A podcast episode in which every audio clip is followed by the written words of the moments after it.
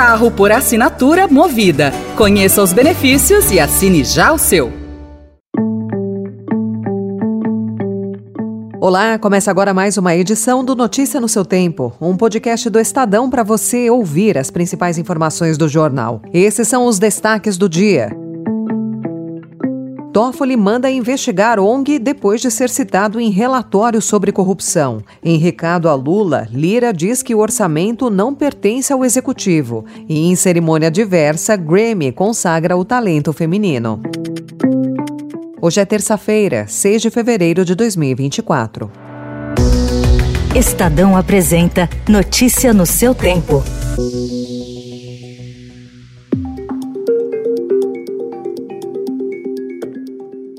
O ministro Dias Toffoli do Supremo Tribunal Federal determinou que a Procuradoria-Geral da República investigue se a ONG Transparência Internacional se apropriou de recursos públicos. O despacho de Toffoli, em notícia crime de 2021, foi proferido seis dias depois de a Transparência Internacional divulgar um relatório sobre a piora do Brasil no índice de percepção da corrupção. O texto critica as decisões do magistrado de suspender provas e o pagamento de multas bilionárias pela Odebrecht e pelo grupo JIF, em acordos de leniência firmados pela Operação Lava Jato. Toffoli alega que a colaboração da Transparência Internacional com o Ministério Público para a aplicação dos recursos da leniência da JIF não teria seguido as normas legais orçamentárias. A ONG nega ter recebido recursos dos acordos de leniência e diz ser alvo de assédio.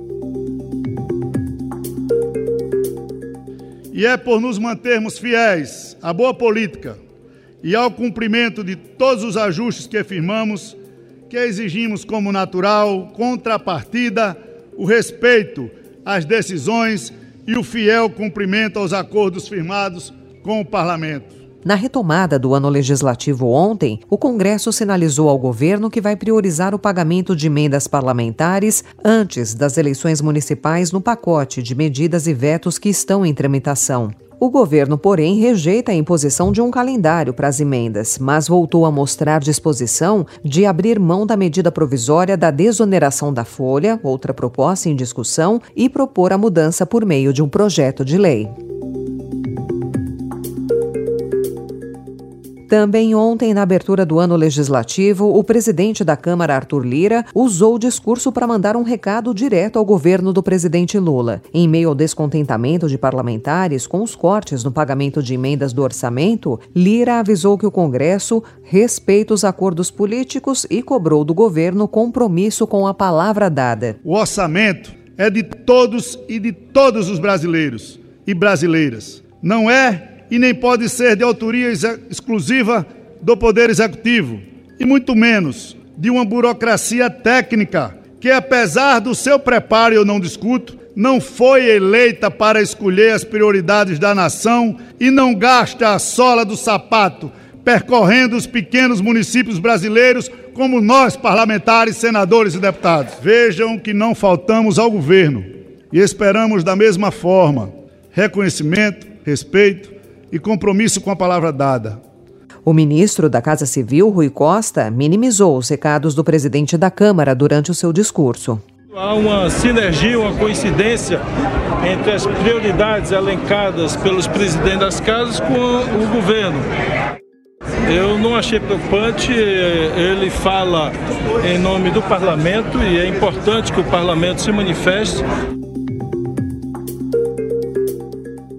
E pressionada pelo Congresso a apresentar uma proposta unificada de reforma administrativa, a ministra da Gestão e da Inovação em Serviços Públicos, Esther Dueck, afirmou que o executivo tentará construir uma agenda comum com o legislativo e provavelmente com o judiciário. Segundo ela, essas conversas devem ter início após o carnaval. A pasta também avalia uma forma de empacotar os textos e as ações do governo na área de transformação do Estado para facilitar o debate público em meio às cobranças dos parlamentares e da sociedade civil.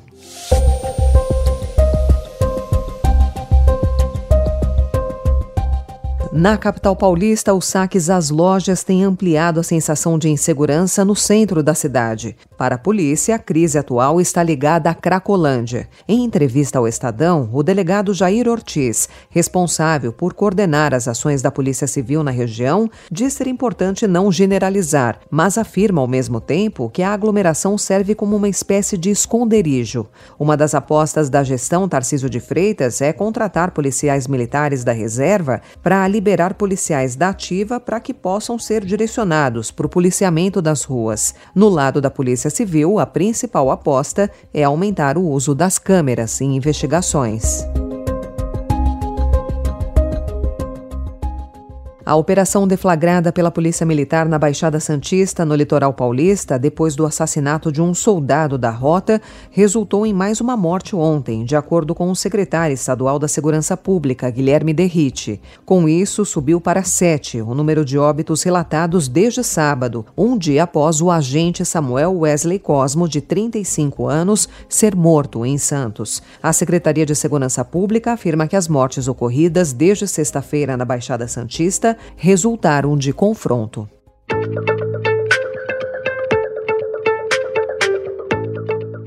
Nos destaques internacionais, o rei Charles III, que foi diagnosticado com câncer e suspendeu seus compromissos públicos para se submeter a tratamento. A notícia lança uma sombra sobre um reinado que começou apenas 18 meses. O anúncio foi feito pelo Palácio de Buckingham ontem, sem fornecer detalhes sobre o tipo de câncer ou onde ele foi encontrado. Começou ontem o julgamento de Daniel Alves, em Barcelona, na Espanha, por estupro contra uma mulher de 23 anos em uma boate da cidade catalã. O brasileiro está preso desde o dia 20 de janeiro do ano passado, alega inocência e afirma que a relação sexual foi consensual. Daniel será ouvido depois da mulher que o acusa, todas as testemunhas e ainda peritos. Mano Menezes foi demitido ontem do Corinthians, dia seguinte à derrota do time por 3 a 1 para o Novo Horizontino, a quarta consecutiva no Campeonato Paulista. O Corinthians é o lanterna do grupo C e ocupa a zona de rebaixamento. Amanhã o time vai a Vila Belmiro enfrentar o Santos. Notícia no seu tempo. As principais notícias do dia no jornal O Estado de São Paulo. And the Grammy goes to Taylor Swift.